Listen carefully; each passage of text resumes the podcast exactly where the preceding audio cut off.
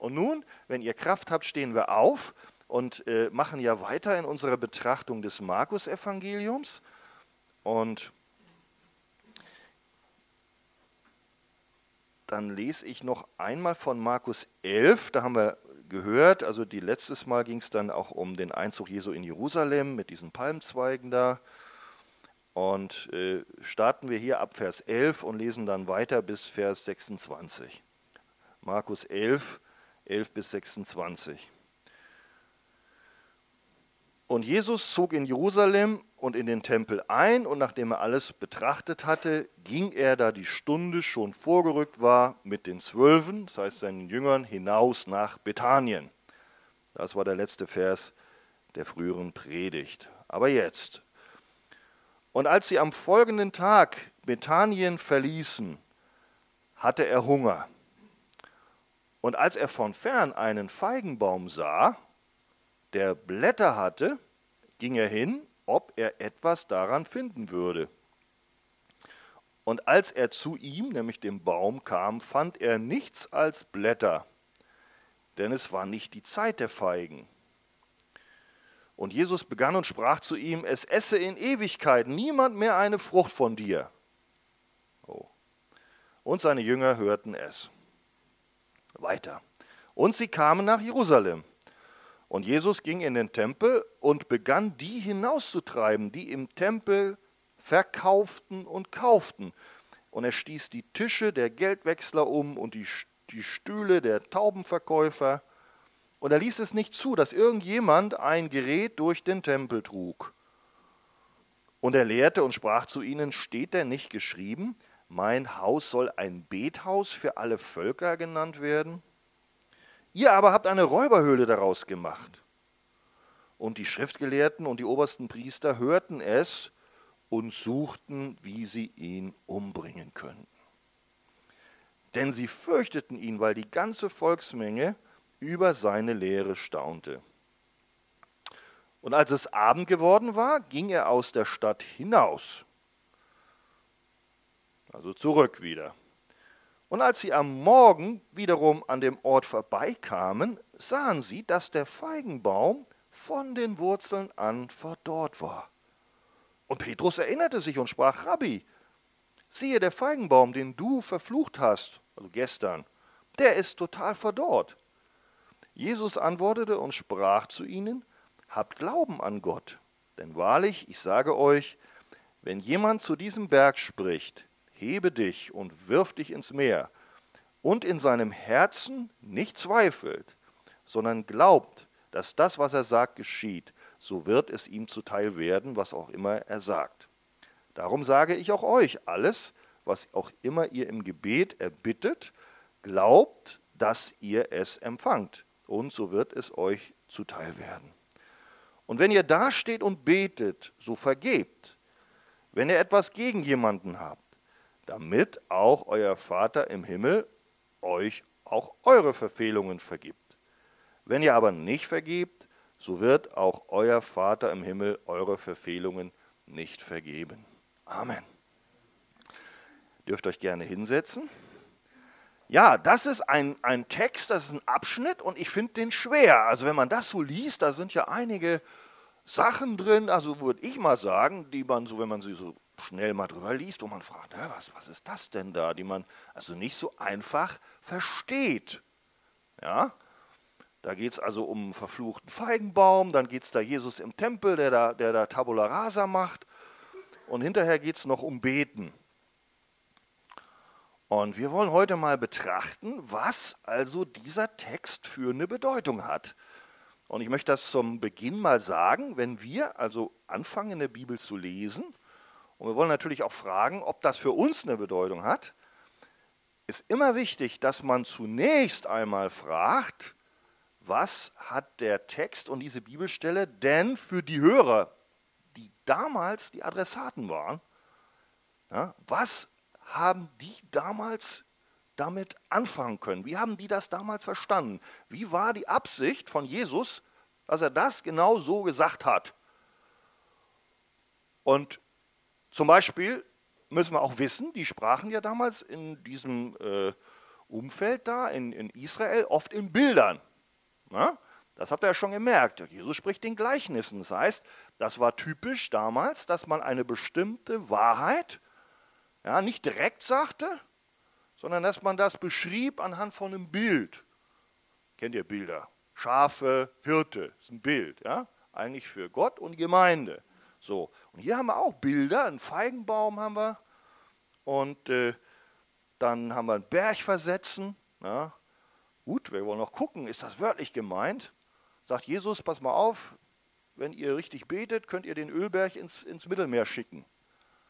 Ah, weiß ich nicht. Okay, also starten wir los. Ganz spannend. Also Jesus am Tag vorher war ja in Jerusalem eingezogen und hatten sie Hosianna gerufen, gesegnet sei der, der kommt im Namen des Herrn.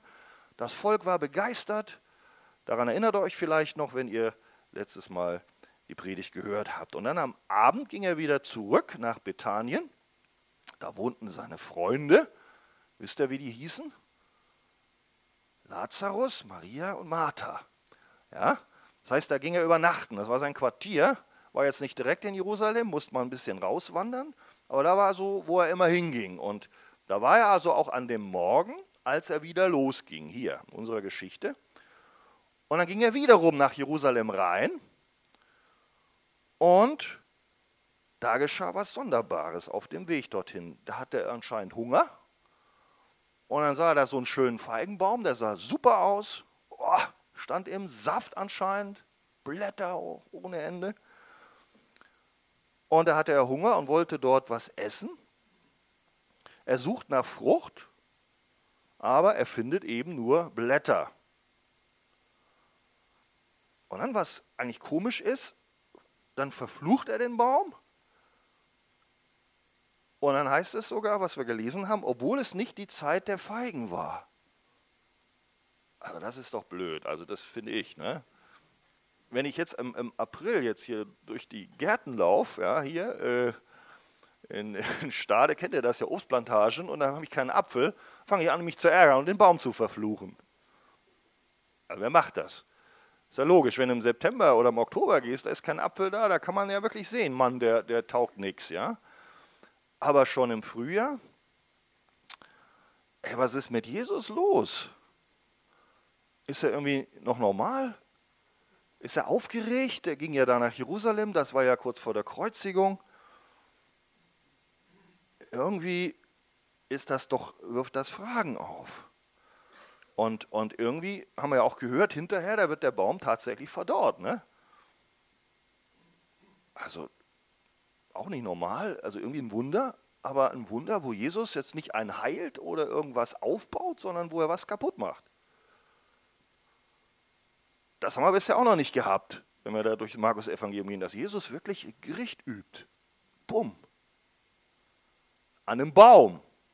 Oh, das gibt Probleme. Wenn du heute äh, einen Baum abhaust, weißt du, ist verboten, selbst in deinem eigenen Garten. Gut, Obstbaum vielleicht nicht, aber da müssen wir also wissen, dass für uns klingt das erstmal komisch, wenn wir sowas hören.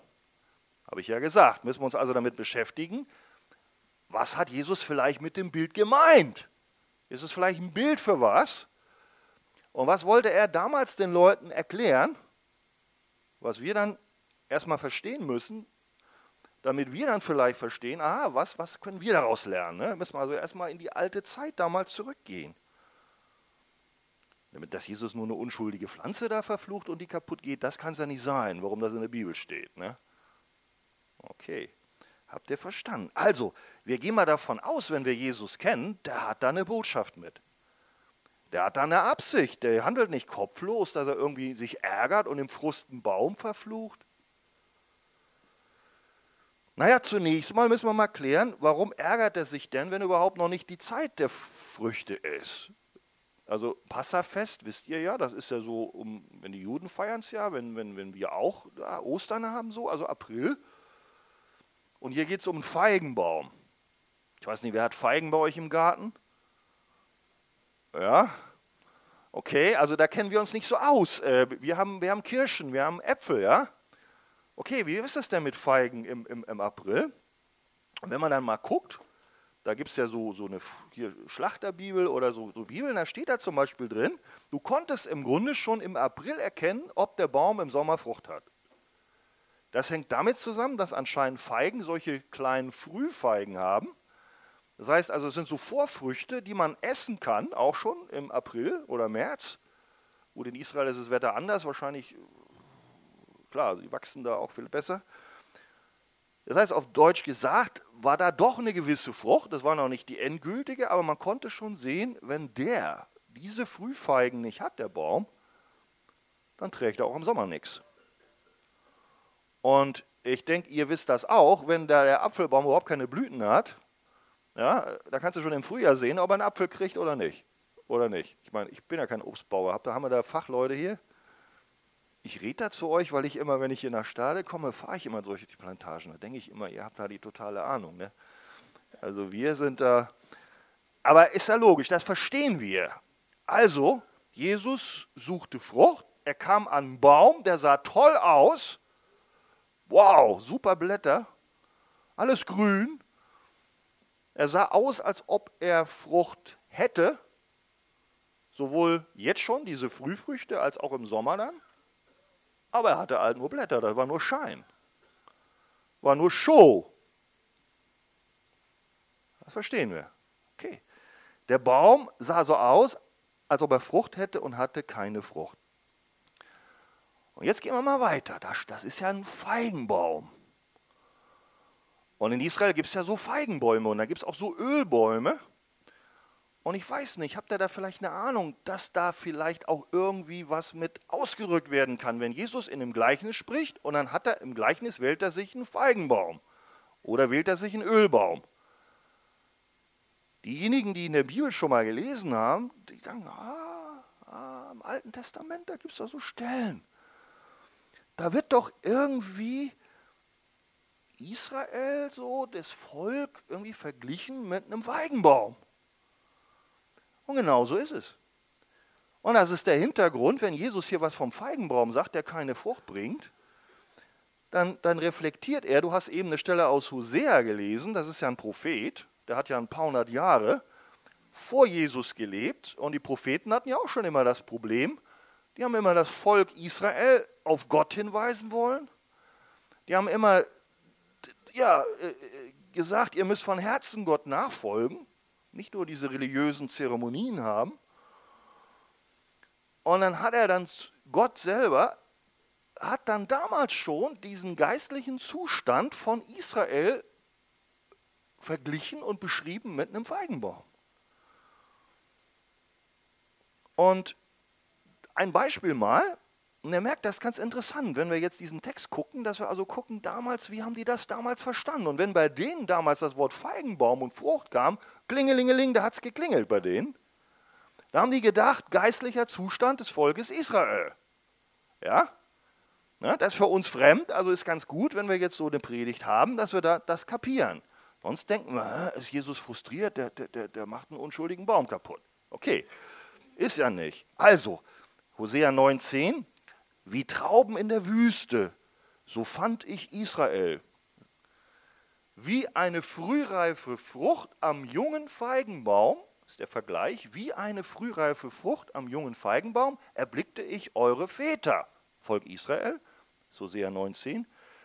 Und jetzt, sie aber gingen zum Baal, das heißt dem Götzen der, der, der umliegenden Völker, und weihten sich der Schande und wurden zum Gräuel, wie der, nämlich der Götze, den sie lieben und anbeten.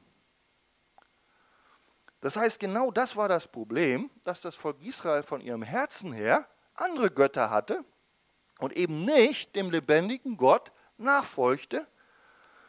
Und da wird gesagt, ja, ich erwartete damals, sagt Gott, schon Frucht von euch und es war die Anbetung Gottes und vergleicht das mit einer Frucht am Feigenbaum. Das ist das Bild. Und was er gesehen hat damals schon im Alten Testament war, die haben einem falschen Gott nachgejagt. Das war nicht der Gott der Bibel.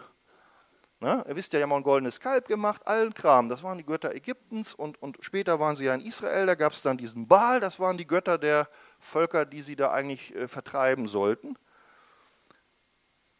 Und das ist so der Hintergrund. Also am Volk Israel mit dem Bild des Feigenbaums wird der geistliche Zustand beschrieben. Und das hängt zusammen mit den Früchten und der Herzenshaltung, die Israel Gott gegenüber hat. Und wir verstehen, wenn Jesus das jetzt wieder aufgreift, dann ist er da in einer Reihe der Geschichte des Alten Testamentes, wo Gott nach Ausschau hält nach geistlichen Früchten von Israel. Und Israel war ja damals, Jesus war ja gesandt erstmal zum Volk Israel als der Messias. Ja, ja, ja, warum? Natürlich, also das war das von Gott berufene Volk Gottes, damit sie zur Ehre Gottes leben sollten und nach den Geboten Gottes leben sollen. Wir sind da heute durch Glauben hinzugetan. Aber ihr wisst, wenn wir jetzt da gucken, Jesus, was er da gemacht hat in Jerusalem, das war natürlich ein Ruf letztlich zur Buße für dieses Volk Israel. Die Nationen kamen später dazu, da sehen wir hier auch noch, äh, komme ich gleich noch dazu. Also, das haben wir jetzt verstanden. Gott hielt Ausschau nach geistlichen Früchten. Das meinte wahrer Gottesdienst, echte Hingabe an Gott von Herzen, aufrichtige Anbetung. Und jetzt kommt der Messias, der Sohn Gottes. Und was findet er in Israel? Was findet er da im Tempel? Anbetung? Geschäftsleben. Business. Ja? Und, und ihn selber, den wollten sie sogar töten. Haben wir auch gelesen. Das findet er. Ist das Frucht? Frucht der Anbetung Gottes? Das ist eine Katastrophe. Das ist überhaupt keine Frucht der Anbetung Gottes. Die hatten viel Religiöses, deutsch gesagt. Die hatten super Tempel. Die hatten super Blätter. Alles grün. Von weitem sah das vielleicht top aus. Aber wo war Jesus da? Boah, der hat gestört. Den wollten sie nicht haben. Den wollten sie weghaben. Er war nicht für sie der Messias, der Herr, der war, war jemand, der. Und, und das liegt ja genau auf der Linie dieser früheren Predigten. Wenn wir durchs Markus-Evangelium durchgegangen sind, da haben sie ja immer wieder Jesus abgelehnt, haben sogar gesagt, das ist kein, das ist, nicht von Gott. Der hat vielleicht sogar einen teuflischen Geist, all solche Sachen.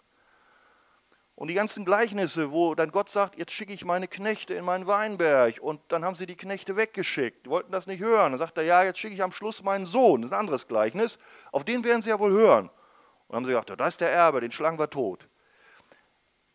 Also ihr seht, immer wieder haben wir dieses Verhältnis, dass die religiösen Führer, die ja verantwortlich sind für Israel, das Volk Gottes, aber doch Gott und seinen Sohn Jesus nicht beachten und ablehnen. Also keine Frucht, nur Blätter. So war das.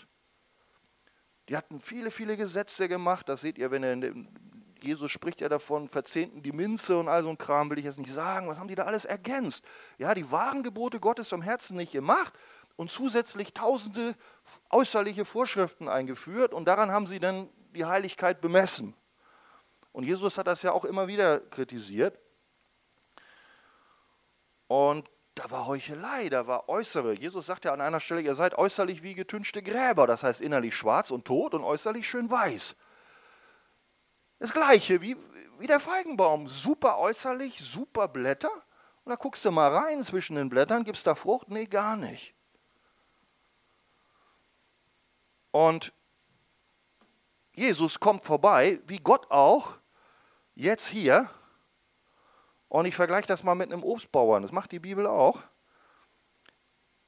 Wenn du hier wohnst und arbeitest und bist Obstbauer und hast die ganze Zeit gearbeitet an deinem Obst, hast es beschnitten, hast es angebaut, ja, hast, und dann, naja, was erwartest du denn da? Dass du Blätter kriegst. Oh, ja? Ja, ist das gut? Ist der Obstbauer dann zufrieden? Der Chef? Jesus, Jesus ist Gottes Sohn, das ist der Chef. Und wenn der die ganze Zeit Gebote gibt und sich kümmert und die Propheten schickt und dann noch seinen Sohn und die, die alles andere machen und, und gar keine Frucht haben, und das sind ja schon Jahrhunderte, ja. Du kannst vielleicht, du wartest vielleicht fünf Jahre, bis dein Baum mal Frucht trägt, aber irgendwann haust du ihn auch ab. Ja, wenn ihr. Und, und so war das hier, so müssen wir das kapieren. Also, und dann sagt Gott an einer anderen Stelle, ist auch wieder äh, über den Propheten, ne, er merkt, das ist, wie ich das eben schon erklärt habe, die Propheten haben immer schon gesagt, Gott tut Frucht. Und dann sagt Gott an einer Stelle, das ist jetzt der Prophet Micha, nicht Hosea, wehe mir, denn es geht mir wie denen, die Obst einsammeln wollen. Aber keine Traube gibt es mehr zu essen und keine Frühfeige, nach der meine Seele verlangt. Das ist genau dasselbe. Der Obstbauer kommt und findet überhaupt keine Frucht. Und diese Stellen Micha und Hosea, die sind ein paar hundert Jahre vorher und das hat sich nicht geändert. Und jetzt kommt der Herr, jetzt ist die Zeit da, wo der Messias kommt und sie lehnen ihn ab. Jesus fand keine Feigen, keine Frucht. Ich erzähle euch meine Geschichte. Bisher klingt das ja alles so weit weg, ne? Oh, die bösen Israeliten damals, vor 2000 Jahren. Der Evangelist Billy Graham erzählte von einer Reise im Flugzeug. An Bord war ein Mann, der sich doch etwas merkwürdig benahm. Offensichtlich war er betrunken. Die Stewardess macht ihm unvermisslich klar, jetzt setzen Sie sich doch bitte erstmal hin.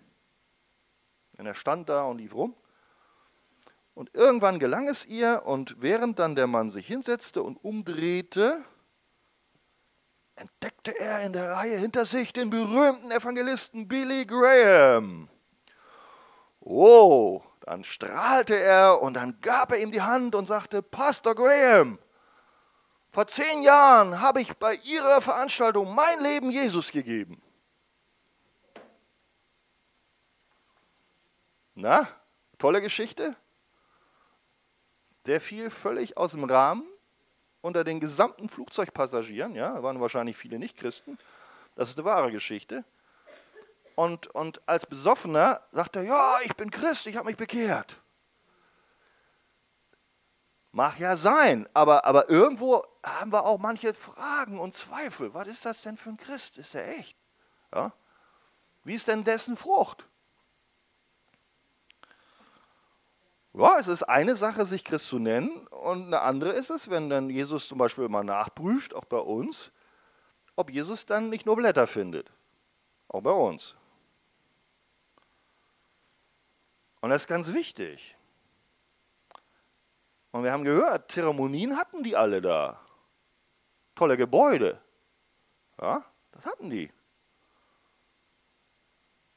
Also wenn wir jetzt mal übertragen, was haben wir denn hier für, für Zeremonien? Taufe haben wir, Mitgliedschaft haben wir. Je nach Kirche haben wir noch mehr, haben wir noch Kerzen, haben wir noch Weihrauch, haben wir noch so andere religiöse Zeremonien. Uh, das ist doch gut. Gottesdienste haben wir auch. Na, ist das die Frucht, die Gott eigentlich so denkt, das ist die entscheidende? Ich denke auch nein, auch heute nicht, ihr Lieben. Das mag ja alles Beiwerk sein und natürlich sollen wir uns taufen lassen, wenn wir uns bekehrt haben, aber dann sage ich es schon, das ist Bekehrung. Bekehrung ist wichtig. Feigenblätter alleine ja, hatten Adam und Eva auch benutzt, um sich ihre, ihre, ihre, nachdem sie nackig waren, nachdem sie in Sünde gefallen waren, um sich zu bedecken. Aber es hat doch ihre Sünde nicht weggenommen. Das merkst du, das Äußerliche, die Religiosität, die, die ändert dich nicht, die nimmt nicht deine Sünde weg. Dadurch kommst du nicht ins Paradies, dadurch bist du nicht bei Gott angenommen, sondern dass du bei Gott angenommen bist, hat was mit, mit einer Herzensveränderung zu tun. Gott schaut ins Herz. Das hat was mit einer persönlichen Erfahrung zu tun, wer dieser Jesus Christus für dich ist. Und wenn du sagst, dieser Jesus, der ist für mich mein Retter, der ist für mich mein Leben, dann, dann, dann, dann ist da was passiert, dann ist da eine Frucht passiert bei dir. Und zwar erstmal eine Frucht, dass du deine Sünde erkannt hast und deine Sünde bekannt hast. Und dass du um Vergebung gebeten hast, Jesus, das ist die Frucht der Buße. Und dass du glaubst, Jesus, Frucht ist auch eine Frucht, Glaube, Jesus, ich bin ein Versager, ich, ich, ich lebe nicht so, ich bin nicht besser wie die Israeliten. Aber ich habe kapiert, das reicht nicht, dass ich nur in die Kirche gehe und dann im Grunde mein Ding mache. ja, eigentlich selber so, so um mich sich drehe und ja, die Bibel ist ja uralt, das muss man alles nicht mehr so genau nehmen und, und sagen ja auch manche äh, Leute in der Kirche, soll man ja nicht mehr und ist es überhaupt echt oder ist es also erfunden oder Märchenbuch? Also ihr Lieben, das sind eigene Vorschriften, die sich auch heute Menschen machen, äh, ähnlich wie damals die Juden selber. Da müssen wir sehr, sehr vorsichtig sein, ob Jesus dann nachher also irgendwo sagt, ich kenne dich nicht. Also es muss eine geistliche Frucht in unserem Leben geben und da wird das ganz konkret, genauso wie, wie Jesus eine geistliche Frucht auch vom Volk Israel erwartet hat. Und das hängt mit Buße zu tun, mit Glaube und ich sage nochmal mit dem Heiligen Geist.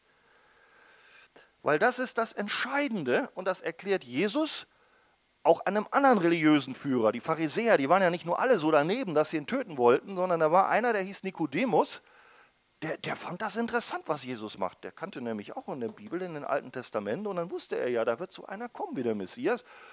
Aber der musste auch erkennen, äh, dass diese Religiosität und dieses Äußere, das, das, das reicht nicht. Und Jesus hat ihm erklärt, du hör mal, du musst von neuem geboren werden. Das heißt, du musst von Gott selber seinen Heiligen Geist in dein Herz bekommen. Der muss dich verändern, der muss dich erneuern. Weil das ist etwas, wo du dann auch ja, ein anderes Leben führst, was, was dich überhaupt fähig macht, Jesus nachzufolgen, äh, an den du glaubst. Und, und du brauchst von innen heraus diese Veränderung. Und das ist ja die Verheißung auch aus dem Alten Testament, dass Gott in unser Herz kommen wird. Nicht nur außen uns Gebote gibt.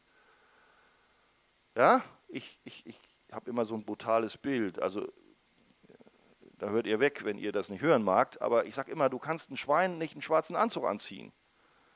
Äh, äußerlich dressieren bringt nichts. So habe ich immer gedacht. Also ich, ich, war so ein Schlimmer. Ja, Christentum, das ist, ja, da gibt es nur Gebote und oh, da kriegst du irgendwie, das darfst nicht, das darfst nicht und das ist gut so. Das heißt, bin wie ich bin, hatte eigentlich gar nicht so die Lust, wollte eigentlich mein Ding immer machen. Naja, es gibt aber einen Gott, ich bin verantwortlich, also Gott gibt mir Gebote, muss ich halten, komme ich sonst in die Hölle das ist schlecht. Und da habe ich mich immer so gefühlt, so eingeengt, so, so wie so eine Art Zwangsjacke, ja, die Gebote, die ich kann mich nicht entfalten, ich will eigentlich mehr und darf ich nicht, so. Aber ihr Lieben, das meint das nicht, sondern wenn Gott kommt, dann ändert er unsere Herzenseinstellung, er ändert unseren Willen, er macht unseren Charakter neu. Huh. Und dann empfinde ich, wenn das denn von innen geschieht, diese Gebote nicht mehr als so eine Belastung von außen, die mich eigentlich stört oder die mir irgendwas vorenthält, sondern dann merke ich, Gott, oh, gib mir seinen Charakter. Ich habe plötzlich neue Ziele, ich hab, bin ganz anders, ich habe ich hab seinen Heiligen Geist, sag ich mal. Weil das ist sein Charakter, Gottes Geist. Und manche kennen ja Pastor Wolfgang Weger, der vergleicht das immer. Also der Christ, der diese Erneuerung durch den Heiligen Geist noch nicht erlebt hat, der vielleicht nur traditionell immer erzogen wurde, der bemüht sich, aber er sieht nicht richtig, der guckt immer nur irdisch. Und ich sag mal so, wie ein Maulwurf irgendwo nie fliegen kann, sondern immer nur irdisch guckt, der braucht eine Erinnerung seiner Natur. Das ist jetzt ein Bild, was so halbwegs passt. Fliegen kann er nur, wenn er eine neue Natur kriegt, wenn er ein Adler wird. So. Und auf Deutsch gesagt brauchen wir den Heiligen Geist, und das ist das Entscheidende. Und ohne Jesus Christus kriegen wir den überhaupt nicht, ohne Buße und Bekehrung. Der wirkt zwar und wir vertrauen ihm, aber das geht einher mit einer echten Hinwendung zu Jesus Christus. Das schafft der Heilige Geist übrigens auch, wenn wir durch das Wort predigen, das ist jetzt ein anderes Thema, Falk wird es im Mitgliedskurs machen, dass der Heilige Geist auch schafft, dass du überhaupt äh, Buße, äh, Früchte der Buße tust. Da brauchen wir auch seine Hilfe. Aber das ist wichtig. Und das ist etwas, wo wir sagen, da wird es für uns konkret. Haben wir diese Frucht, weil wir eben durch Jesus Christus ein neues Herz bekommen haben? Und dann merken wir schon, für uns ist Jesus Christus was ganz anderes wie für diese Leute da. Die hatten den zwar als Jesus, genau wie die, ich sag mal auf Deutsch, es ist wie die Muslime eventuell auch Jesus haben, der ist irgendwas, der ist ein Prophet, ja, aber nicht der Jesus, der der Messias ist, der Sohn Gottes, der unser Leben verändert. So einen Jesus brauchen wir. Wir brauchen auch nicht Jesus, das war ein Mensch, das war ein Vorbild, das war ein Sozialreformer, ja. Geh mal in manche Kirchen, da hörst du so einen Jesus. Aber von einer Jungfrau geboren, nee. Heiliger Geist als, als, als, als gezeugt, nee. Ja, das ist nichts anderes als das, was die religiösen Leute in Israel damals auch gemacht haben. Sie verdrehen und verfälschen eigentlich die Offenbarung von Gott und bilden sich irgendeinen Messias, haben sie sich zusammengeknubbelt. Und da hat der Jesus nicht gepasst. Und heute müssen wir echt aufpassen, dass wir nicht auch, ja, wenn wir Land auf Land abgucken, da gibt es auch Jesusbilder, was die Menschen alles erzählen, wer das ist. Aber manchmal stimmt das gar nicht mit dem, was die Bibel sagt, wer der ist. Und ich möchte uns warnen, Frucht heißt, wir nehmen diesen Jesus an, wie er hier steht. Ja, weil nur das ist echte Frucht und nur das ist auch Gottes Geist, wie wir gehört haben. Und Gott ist doch super, dass er uns seinen Geist selber gibt. Der sieht doch, dass wir selber gar nicht in der Lage sind, Frucht zu bringen. Ja? äh, wenn, wir nämlich in Galater gucken, da gibt es nämlich, äh, ich erzähle das nur kurz, Falk mahnt mich immer, ich darf nicht so lang predigen, haben sie mich schon kritisiert dafür. Aber ihr lieben Leute, hör mal, wenn du im Restaurant bist, ne? Und das ist richtig toll, du hast eine tolle Speise, da guckst du, oh, oh Mann, eine halbe Stunde, da hau ich ab. Ja? Du, wir sind nicht in der Kantine hier, wir sind in einem First-Class-Restaurant mit super Gängen. Und da haben wir schon den Lobpreisgang haben wir schon durch. Wir haben die Anbetung durch, wir haben die Kinder gesegnet und jetzt sind wir hier bei der Hauptspeise. Und klar, äh, ich verliere mich, aber Frucht finden wir in der Bibel und da gibt es eine Frucht des Fleisches, lest mal Galater 5. Das ist nicht gut. Aber die andere Frucht, Liebe, Freude, Friede, Langmut, also Geduld, Freundlichkeit, das wird bezeichnet nicht als eine Frucht, die du irgendwie dir so rauswirkst, sondern, wie wird die bezeichnet? Frucht des Geistes. Das heißt, das ist der Schlüssel. Der Heilige Geist in deinem Leben Du bleibst immer abhängig, ja, wie die Rebe am Weinstock. Das ist Jesus. Und der Saft lebt, der Heilige Geist lebt in dir. Und so können wir Frucht bringen. Aber wir müssen uns prüfen, ob wir tatsächlich auch wiedergeboren und bekehrt sind. Das ist entscheidend. Und natürlich ist es so, wenn wir dann wiedergeboren sind, dann haben wir auch Frucht, dann sieht man das, sagt Jakobus spricht er darüber, ich zeige dir meinen mein Glauben aus meinen Werken, aus meiner Frucht. Das heißt nicht, dass wir nicht mehr sündigen können, aber es heißt, dass es uns leid tut, wenn wir versagen. Echter Glaube heißt, Jesus ist unser Herr und Chef. Echter Glaube heißt, das ist die Autorität, das Wort Gottes. Das gehört zusammen. Und wenn ich dann sage, okay, ich lebe so und, und dann versage ich, dann, dann, dann, dann sage ich, tut mir leid, Herr Jesus, vergib mir. Hilf mir, dass ich beim nächsten Mal dieser Anfechtung widerstehe. Und, und vergib mir und reinige mich für das, wo ich ja eben so daneben lag. Du merkst es, ich bin noch schwach. Ja? Das ist noch ein Zustand, bevor wir im Himmel sind. Da haben wir noch solche Kämpfe. Die Bibel spricht ja davon, das wisst ihr, wir werden einmal in den Himmel gehen, alle Gläubigen. Und da gibt es ja auch einen Leib, wo wir noch drin stehen, aber der kommt nicht mit in den Himmel, da kriegst du neuen. Und das ist auch mit einer Ursache noch für diese Kämpfe. Ja? Du hast schon die Erneuerung durch den Heiligen Geist, der ist schon da, aber der Leib ist eben noch der Schwache, der Alte und, und oh. ich gehe weiter, sonst komme ich wieder äh, in, die, in die Overtime, kennt ihr, ja, Verlängerung.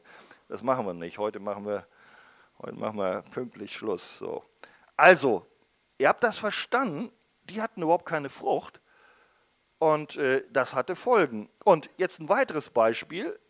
Jetzt geht Jesus in den Tempel und da sehen wir auch, dass die keine Frucht haben. Ne?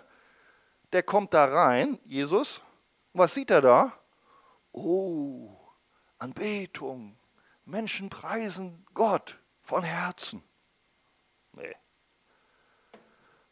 Da war ein riesiger Platz, der Tempel, das könnt ihr mal im Alten Testament nachlesen, der hatte so verschiedene Bezirke und da waren das Allerheiligste, da durfte also gar keiner rein, nur einmal im Jahr der Hohepriester und dann war da das Heilige und davor waren auch andere Gebäude und unter anderem ein Platz. Das war der Platz, wo auch Nichtjuden anbeten konnten. Und genau auf diesem Platz, der war recht groß, da hatten die eigentlich, ja, Jesus sagt es, eine Räuberhöhle draus gemacht. Sag mal Karstadt.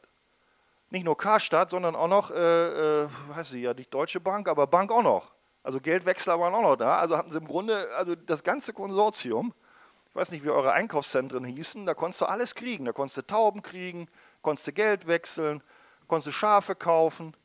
Ja?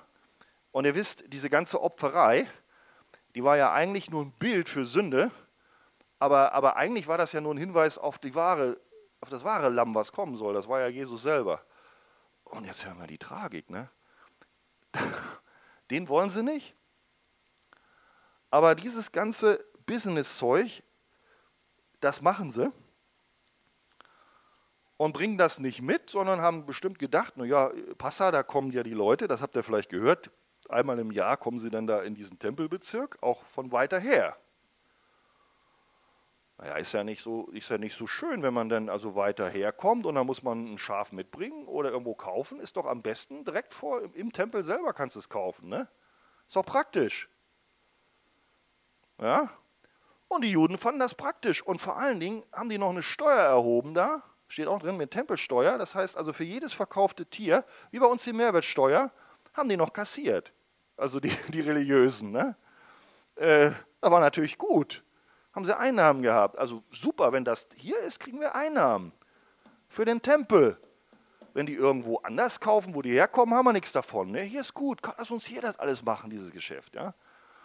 Und dann haben sie noch Folgendes gesagt, haben sie gesagt, aber ihr dürft nur eine bestimmte Währung nehmen. Also das, wo ihr herkommt. Manchmal wohnten die Juden ja auch in anderen Ländern, nicht nur in Judäa.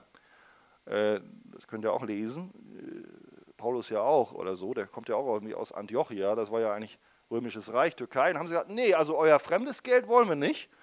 Ihr müsst das tauschen. Na? Also wenn ihr da was macht hier, ist es wichtig, also müsst ihr Geld tauschen. Nochmal ein Geschäft. Gab es also auch noch Geldwechsler. Also so. Und Jesus sieht das doch. Und da waren wahrscheinlich ja, zigtausende, ja, ja wahrscheinlich zehntausende, hunderttausende Leute.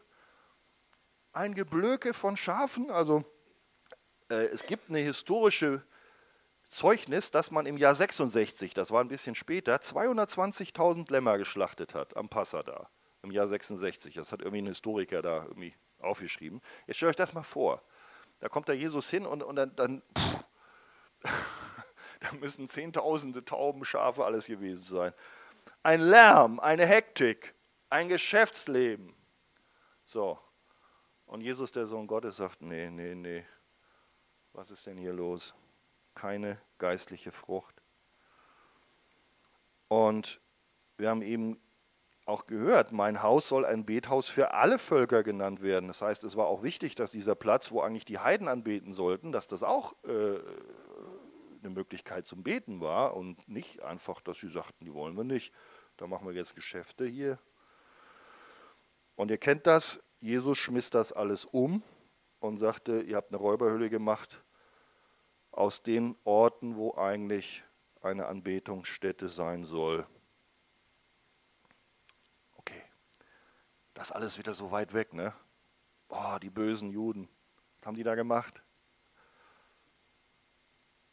Was machen wir heute in den Kirchen?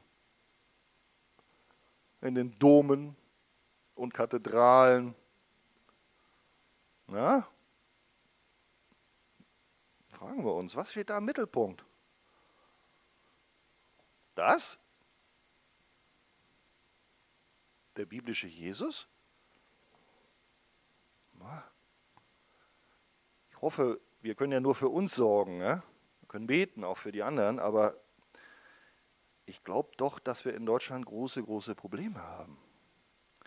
Weil das Wort Gottes doch irgendwie gar nicht mehr so anerkannt wird. Und Jesus ist da gar nicht mehr derjenige, der als der Retter und der Richter und derjenige, der durch sein Blut für unsere Sünde bezahlt hat, verkündigt wird und der von der Jungfrau Maria geboren ist. Ja? Jahrhundertelang ein, ein gemeinsames Glaubensbekenntnis und heute, nee. Heute geht es um Relevanz für die Gesellschaft. Und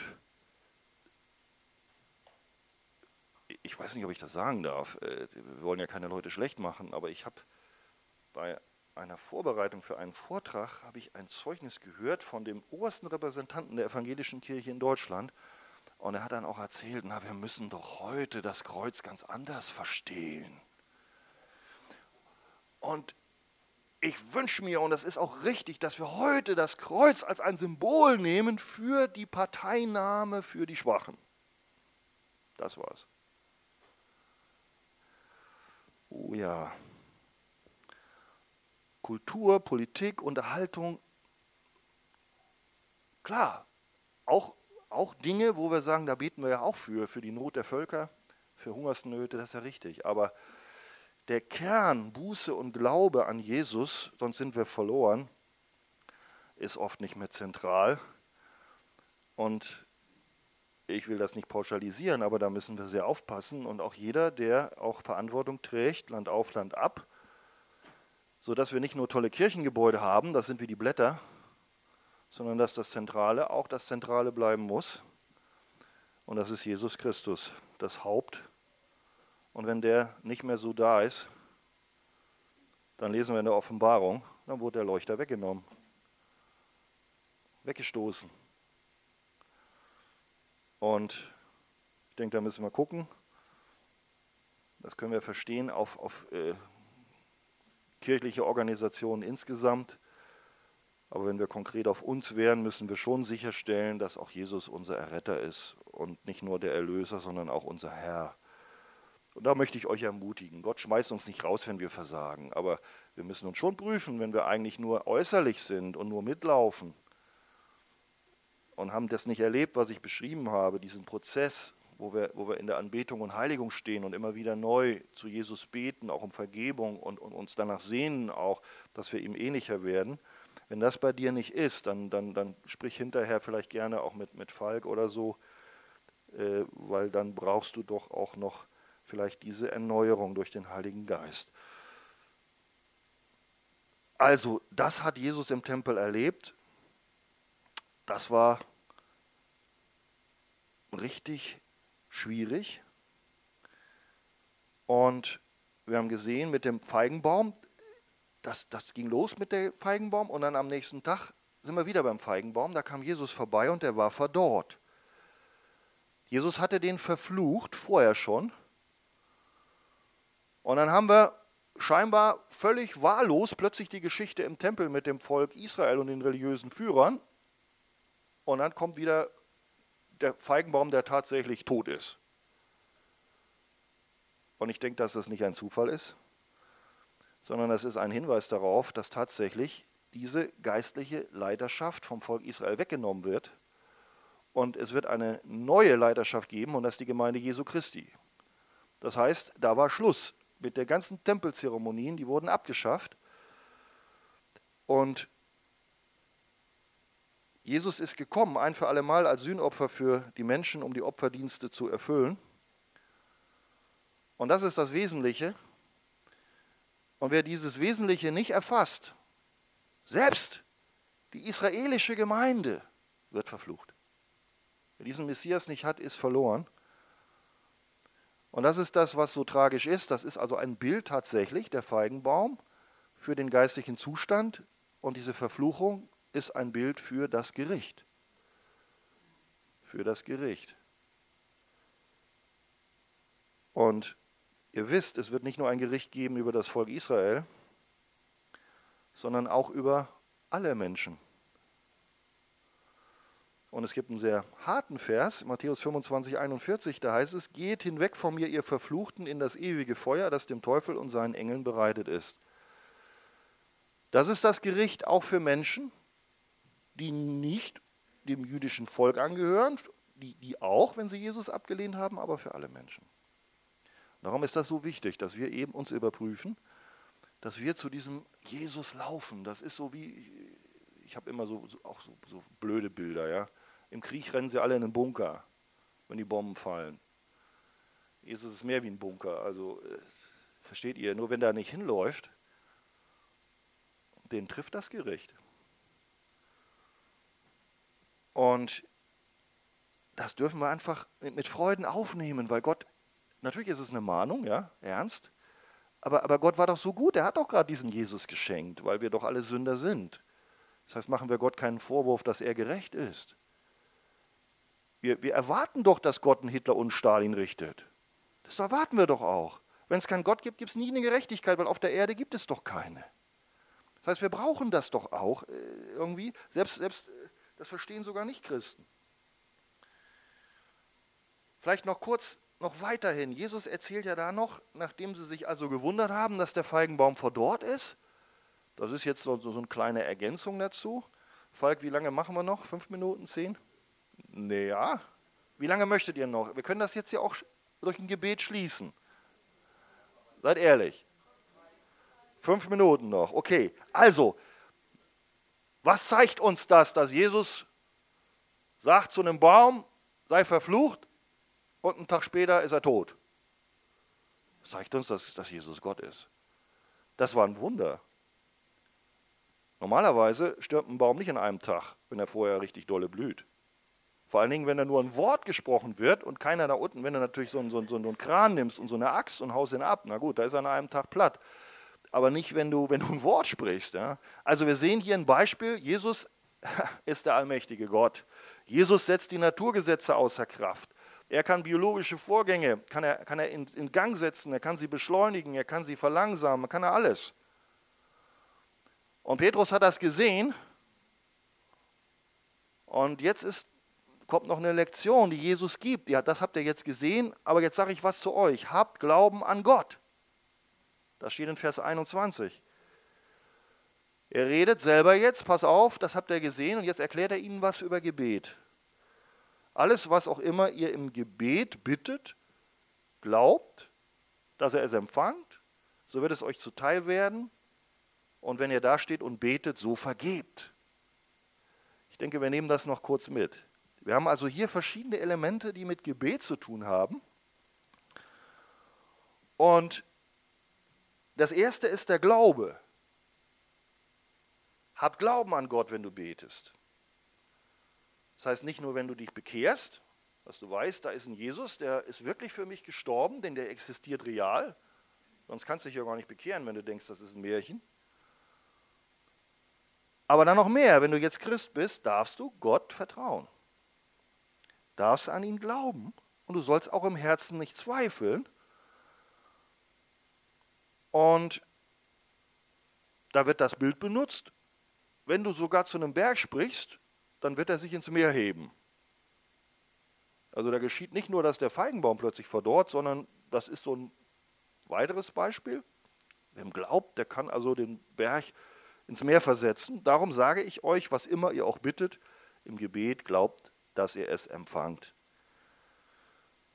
Nun ist das natürlich, finde ich, auch eine Frage. Heißt das, wir dürfen beten, was wir wollen und kriegen alles? Ja?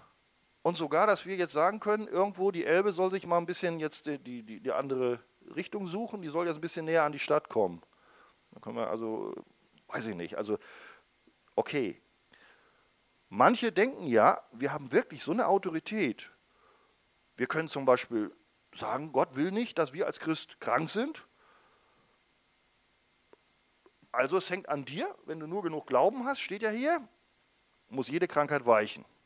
Alle, immer.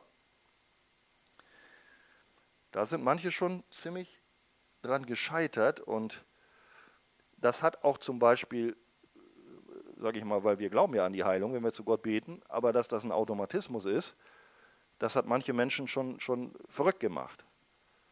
Und da müssen wir einfach wissen, das alleine ist wichtig, dass wir Glauben an Gott haben und dass Gott auch heilen kann und dass Gott auch übernatürliche Schwierigkeiten einfach wegbewegen kann. Das ist wahr. Aber wir müssen aufpassen zu sagen, also immer das, was wir so uns selber überlegen, und dass wir das beten, und da gehört jetzt auch Gesundheit sofort für alle, jede Zeit dazu, dass das nach der Bibel hier angekündigt und verheißen ist.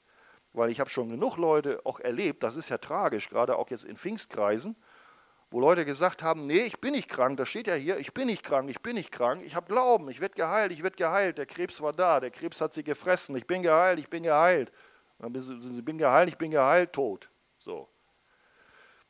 Das ihr Lieben, hat dann auch zu Kritik geführt, das muss man ehrlicherweise sagen, so eine Einstellung, aus diesem Vers abgeleitet, dass dann manche sagen, oh, bloß nichts mit solchen Leuten zu tun haben. Ja, die, die fallen dann auf der anderen Seite vom Pferd, die sagen, oh nee, also mit diesen Dingen wollen wir nichts zu tun haben. Die grenzen sich also völlig ab. Äh, so, wir wollen versuchen, und das mache ich auch, wie wir diesen Vers dann richtig einordnen, weil Jesus, der hat ja tatsächlich Verheißungen gegeben, wenn wir richtig beten. Einmal heißt es, hab Glauben an Gott. Nicht Glauben an dich selbst. Nicht Glauben an deine Wünsche. Nicht Glauben an ein positives Denken, wie ich das eben sage. Du, du äh, behauptest einfach was, ich wünsche mir das. Und Gott spricht ja mit dem Baum, sei verflucht. Also muss ich nur sprechen, sei gesund, sei gesund, sei gesund. Das nennt man dann, manche vielleicht kennen das, eine bestimmte Lehre, positives Denken, positives Bekennen. Und durch das Bekennen ja, äh, schaffe ich dann wie so Gott, der ja die Welt geschaffen hat, durch so ein paar Worte, schaffe ich da die Existenz, dass es jetzt geheilt wird. Also nicht Gott macht die Heilung, sondern ich. Nein, habt Glauben an Gott. Richtig ist, vertraue Gott, zweifle nicht. Das sagt, äh, trau Gott auch Großes zu. Das ist wahr. Glaub, dass Gott dich heilen kann, zum Beispiel. Glaub, dass Gott deine Schwierigkeit, deine Tochter, die sich überhaupt nicht bekehren will, dass Gott einen Weg zu ihrem Herzen hat. Dass plötzlich die erwischt wird und Gott macht sie willig am Tage seiner Macht. Sieht überhaupt nicht so aus. Lass uns glauben für, ja, auch für unseren Staat, dass Gott ein Wunder tut. Ich sehe es auch eher schwierig an, dass unser Staat sich in eine gute Richtung entwickelt, was so der Respekt vor dem Evangelium angeht. Aber wir sollen tatsächlich und Gott hat schon den Nebukadnezar, diesen, diesen sagen wir mal, Terroristen und, und, und schlimmen Führer irgendwo bewegt. Der war auch nicht gläubig. Also sollen wir Gott auch zutrauen, dass er heute Gebete erhört, wenn wir es tatsächlich eigentlich menschlich gesehen kaum, kaum, kaum glauben können. Aber wie verstehen wir das, wenn jetzt hier gesagt wird, wenn du richtig glaubst, dann sag zu diesem Berg, werf dich ins Meer. Und da komme ich wieder auf den Hintergrund zurück. Das habe ich uns am Anfang erklärt. Warum ist es wichtig, dass wir auch gucken, wie hat damals so ein Wort, sagt zum Berg, werfe dich ins Meer, wie hat das damals vor 2000 Jahren gewirkt auf die Juden, die das gehört haben? Hat das vielleicht einen Hintergrund im Alten Testament schon? Oder hat das einen Hintergrund im Denken der Juden? Ja? Das ist manchmal anders, als wir heute denken, in 2000 Jahren. Wir können mit dem Feigenbaum nichts anfangen. Bild für Israel. Und, und wenn wir jetzt hier hören, hier ist das genauso. Beim Berg wirft dich ins Meer. Das ist auch ein Gleichnis. Auch ein Bild. Und wie der Feigenbaum ein Bild ist für Israel und ob die richtig geistlich gut zu Gott stehen, ist dieses Bild einen Berg versetzen einfach auch nur eine Beschreibung für Handlungen, die eigentlich kaum möglich sind, die eigentlich unmöglich sind. Also das ist das, was wir auch auf heute übertragen werden. So haben die Juden das verstanden. Wenn du zu Gott betest, im Glauben und nicht zweifelst und glaubst, das ist der Allmächtige, dann geschehen Dinge, die eigentlich nicht geschehen können. Das können wir für uns nehmen. Das ist gesund. Ja, aber nicht, dass wir sagen, die Alpen, die werden jetzt also hier 500 Kilometer weiter nördlich plötzlich sein, wenn ich genug bekenne und glaube. Äh, das bringt uns irgendwo fast in die Klapsmühle, wenn du da rumläufst. Und auch die Leute, die uns beobachten, werden sagen, nee, also das ist okay. Gebet soll aufrichtig sein, soll beständig sein. Und ein ganz wesentlicher Punkt, und dann komme ich und mache jetzt im Grunde auch die Klammer zu. Wir haben vorne die Klammer aufgemacht. Was ist richtig mit Beten? Glaub an Gott, hör auf ihn, vertraue ihm, bete nach dem Willen Gottes, haben wir auch gehört. Aufrichtig, ehrlich, langanhaltend, aber auch lass dich fallen in die Hände dieses allmächtigen Gottes, dessen Gedanken manchmal höher sind als unsere Gedanken. Also wenn wir denken, wir sollen ja nach dem Willen Gottes beten, sonst ist es ja nicht, ist es ja nicht erhört, dann müssen wir uns fragen, was ist denn der Wille Gottes? Und es gibt in unser aller Leben Dinge, wo wir etwas wünschen und meinen, das ist der Wille Gottes, aber Gottes Gedanken sind höher als unsere Gedanken. Und das ist überhaupt nicht der Wille Gottes. Das heißt, das ist nicht falsch, dass du dafür betest.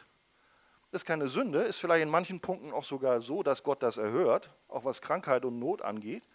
Aber bei Paulus hat Gott bei einem Gebet um Heilung seine Gebet nicht erhört, weil Gott wollte, dass er durch diese Last, auch seiner Not, ob es nun Augen war und so weiter, ja, in der Abhängigkeit zu Gott wächst.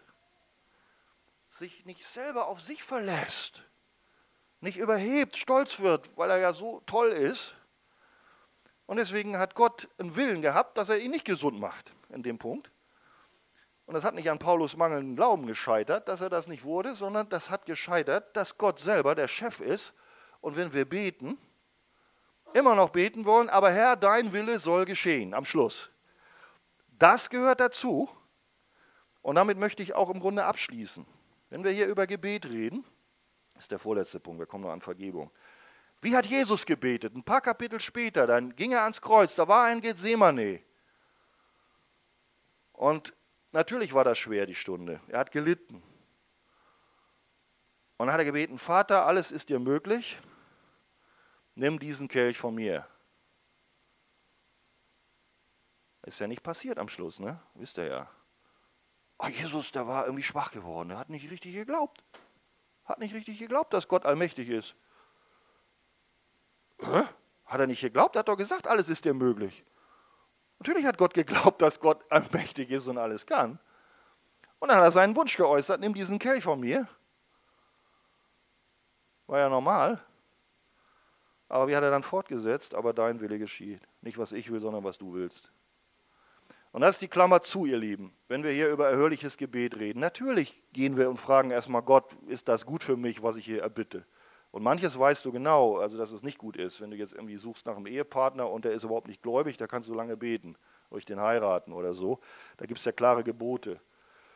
Aber bei manchen ist es nicht so sicher, aber dann bete, vertraue und lass es dann doch irgendwo los in der Hand Gottes. Und wenn Gott es anders macht, dann hat er auch einen Plan. Und ehrlicherweise gefällt mir der Plan manchmal nicht, muss ich sagen, auf der Erde, aber da muss ich ihm glauben, so lange durchhalten, dass der Herr es mir später mal erklärt. Okay, als letztes, ihr Lieben, steht da, wenn ihr da steht und betet, so vergebt. Das ist wichtig. Wir wollen als Christen Frucht haben. Das bedeutet, wir können als Christen keine Frucht haben ohne ein Gebetsleben. Wir können als Christen nicht wachsen und die Gemeinde kann nicht wachsen, ohne dass wir zu Gott beten, zu Gott schreien auch von ihm abhängig sind, aber auch glauben, dass Gott hier in Stade was tut, dass eure Gemeinde wachsen wird. Dieses Gebet ist gut. Da dürft ihr vertrauen. Da dürft ihr glauben, da dürft ihr euch einsetzen. Und wichtig ist auch, dass unsere Herzenshaltung stimmt. Und der letzte Punkt ist, wenn wir selber anderen Menschen hart gegenüber sind, unbarmherzig gegenüber sind, wo wir doch jeden Tag zum Vater bitten und vergib mir meine Schuld und das auch brauchen. Aber das und vergib auch unseren Schuldigern weglassen, äh, wie auch ich vergebe meinen Schuldigern. So, das weglassen, dann passt das nicht zusammen. Und das ist das, was Jesus uns auch lehrt. Gehörliches, erhörliches Gebet wird blockiert, wenn wir selber im Herzen bitter sind und unversöhnlich sind. Und das ist jetzt auch nochmal eine konkrete Anwendung, die wir auf uns haben. Da gucken wir jetzt nicht auf die Israeliten damals, das ist immer so schön, wenn wir das sehen, oh, die Armen, aber wir, jetzt sind wir gefragt. Haben wir Mutter oder eine Tochter oder einen Ehemann, dem wir nicht vergeben? Und das soll nicht sein. Denn Gott hat dir so viel vergeben.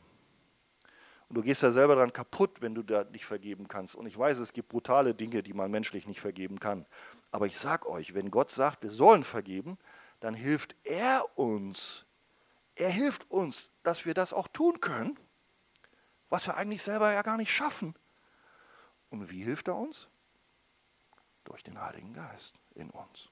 Herr, du weißt, ich bin so traurig, ich bin so verletzt, ich leide, ich kann so schwierig. Und irgendwie hat er ja auch nicht richtig sich geändert. Aber Herr, vergib du ihm. Der weiß nicht, was er tut. Ja, ich möchte ihm auch vergeben. wie du mir vergeben hast. Und hilf, dass ich richtig loslassen kann. Ich brauche deine Kraft dazu. Ich brauche deinen Heiligen Geist dazu. Du hast es doch versprochen, dass Jesus gesagt hat, ich gehe und schicke euch den Heiligen Geist, damit ihr nicht alleine euer Leben als Christen leben müsst, sondern das ist doch die Kraft, die auch die Frucht schenkt, wie Geduld, wie Liebe, wie Barmherzigkeit, haben wir gesehen. Heiliger Geist, danke Jesus, dass du ihn schenkst. Bitte verändere mich in dein Bild. Bitte schenk mir auch Vergebungsbereitschaft. Amen. Amen, Vater.